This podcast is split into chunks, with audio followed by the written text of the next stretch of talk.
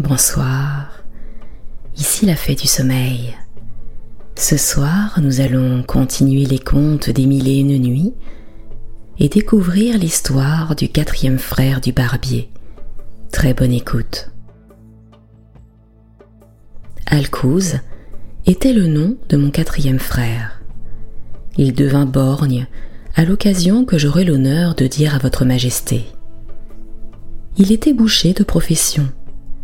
Il avait un talent particulier pour élever et dresser des béliers à se battre, et par ce moyen, il s'était acquis la connaissance et l'amitié des principaux seigneurs, qui se plaisaient à voir ces sortes de combats et qui ont pour cet effet des béliers chez eux.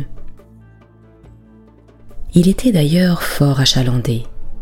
Il y avait toujours dans sa boutique la plus belle viande qu'il y eût à la boucherie, parce qu'il était fort riche et qu'il n'épargnait rien pour avoir la meilleure. Un jour, qu'il était dans sa boutique, un vieillard qui avait une longue barbe blanche vint acheter six livres de viande, lui en donna l'argent et s'en alla. Mon frère trouva cet argent si beau si blanc et si bien monnayé qu'il le mit à part dans un coffre dans un endroit séparé. Le même vieillard ne manqua pas, durant cinq mois, de venir prendre chaque jour la même quantité de viande et de la payer en pareille monnaie que mon frère continua de mettre à part. Au bout des cinq mois, Alcouz, voulant acheter une quantité de moutons et les payer en cette belle monnaie, ouvrit le coffre. Mais au lieu de la trouver, il fut dans un étonnement extrême de ne voir que des feuilles coupées en rond à la place où il l'avait mise. Il se donna de grands coups à la tête, en faisant des cris qui attirèrent bientôt les voisins, dont la surprise égala la sienne lorsqu'ils eurent appris de quoi il s'agissait. Plût à Dieu, s'écria mon frère en pleurant, que ce traître de vieillard arriva présentement ici avec son air hypocrite. Il n'eut pas plus tôt achevé ses paroles qu'il le vit venir de loin. Il courut au devant de lui avec précipitation et, mettant la main sur lui, Musulman, s'écria-t-il de toute sa force, à l'aide Écoutez la friponnerie que ce méchant homme m'a faite. En même temps, il raconta à une assez grande foule de peuple qui s'était assemblée autour de lui ce qu'il avait déjà conté à ses voisins.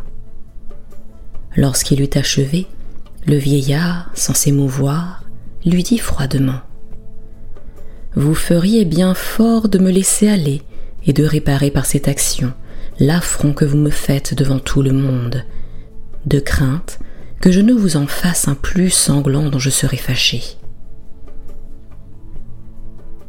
Eh, qu'avez-vous à dire contre moi? lui répliqua mon frère. Je suis un honnête homme dans ma profession, et je ne vous crains pas. Vous voulez donc que je le publie? reprit le vieillard du même ton.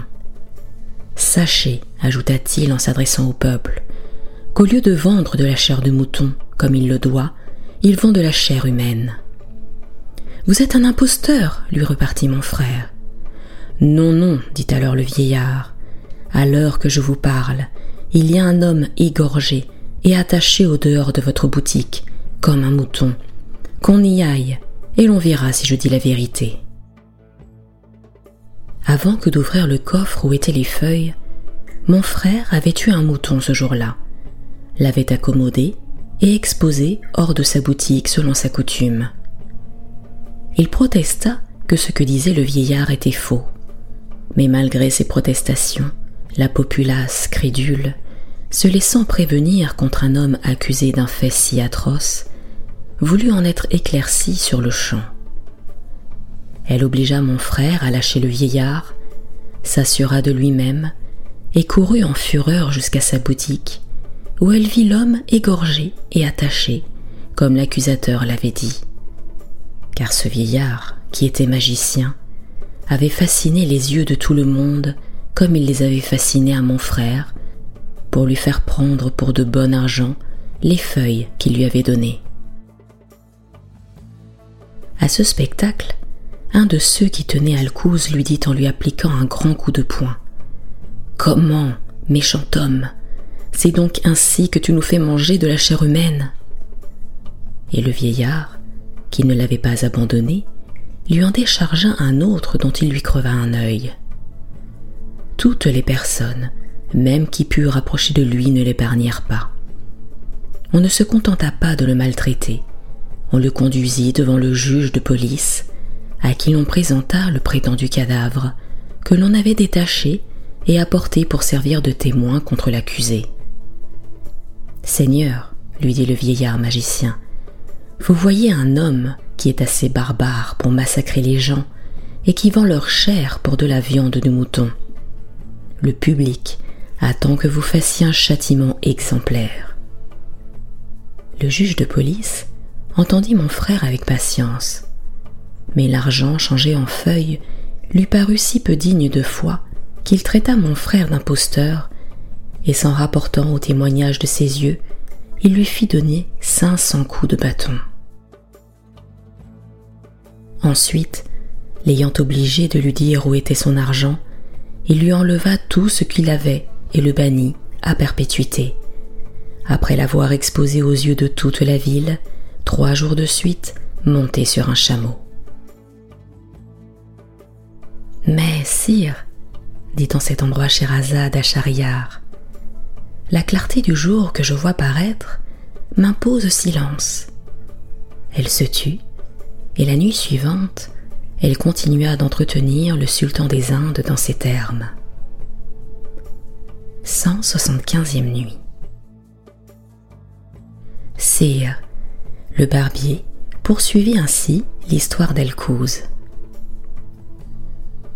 Je n'étais pas à Bagdad, dit-il, lorsqu'une aventure si tragique arriva à mon quatrième frère. Il se retira dans un lieu écarté où il demeura caché jusqu'à ce qu'il fût guéri des coups de bâton dont il avait le dos meurtri. Car c'était sur le dos qu'on l'avait frappé.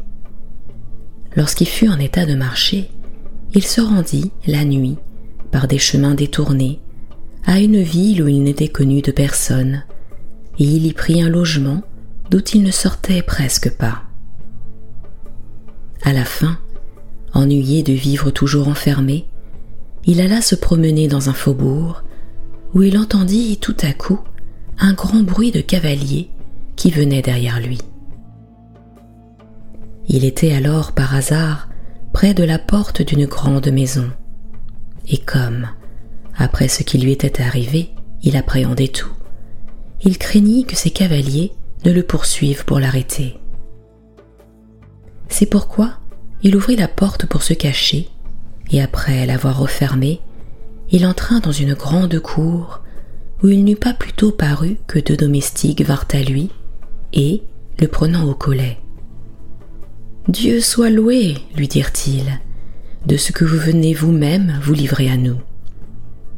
Vous nous avez donné tant de peine ces trois dernières nuits que nous n'en avons pas dormi. Et vous n'avez épargné notre vie que parce que nous avons su nous garantir de votre mauvais dessein. Vous pouvez bien penser que mon frère fut surpris de ce compliment. Bonnes gens, leur dit-il, je ne sais ce que vous me voulez, et vous me prenez sans doute pour un autre. Non, non, répliquèrent-ils, nous n'ignorons pas que vous et vos camarades, vous êtes de francs voleurs. Vous ne vous contentez pas d'avoir dérobé à notre maître tout ce qu'il avait et de l'avoir réduit à la mendicité, vous en voulez encore à sa vie. Voyons un peu si vous n'avez pas le couteau que vous aviez à la main lorsque vous nous poursuiviez hier pendant la nuit. En disant cela, ils le fouillèrent et trouvèrent qu'il avait un couteau sur lui. Oh s'écrièrent-ils en le prenant, oserez-vous dire encore que vous n'êtes pas un voleur? Et quoi? leur répondit mon frère. Est-ce qu'on ne peut pas porter un couteau sans être voleur?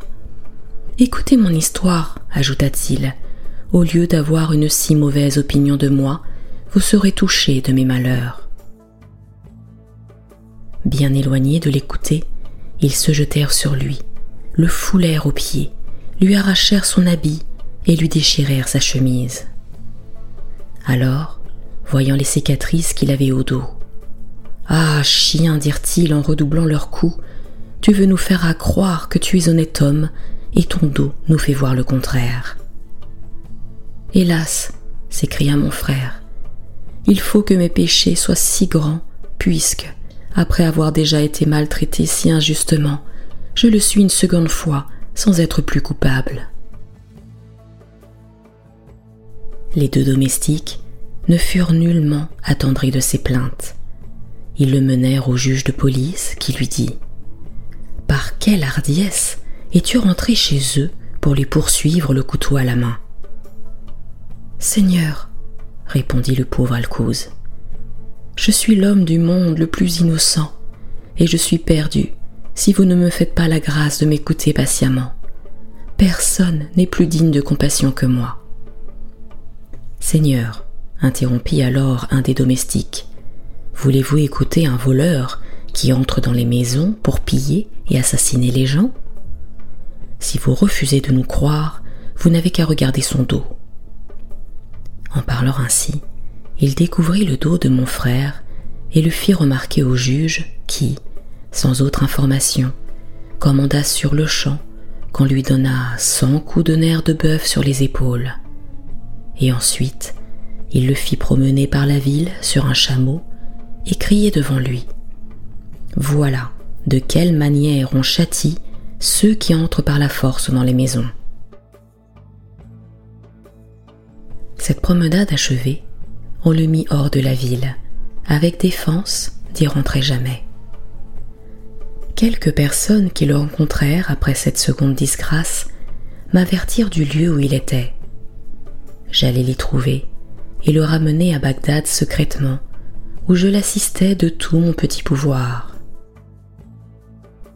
Le calife Moustanser Bila, poursuivit le barbier, ne rit pas tant de cette histoire que des autres. Il eut la bonté de plaindre le malheureux Alcouz.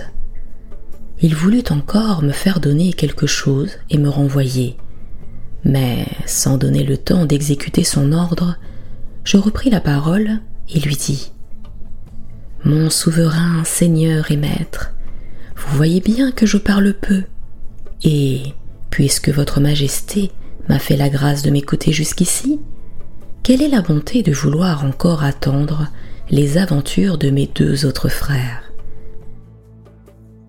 J'espère qu'elles ne vous divertiront pas moins que les précédentes. Vous en pourrez faire faire une histoire complète qui ne sera pas indigne de votre bibliothèque. J'aurai donc l'honneur de vous dire que mon cinquième frère se nommait Al-Nachar. Mais je m'aperçois qu'il est jour dit en cet endroit Sherazade. Elle garda le silence et reprit ainsi son discours la nuit suivante.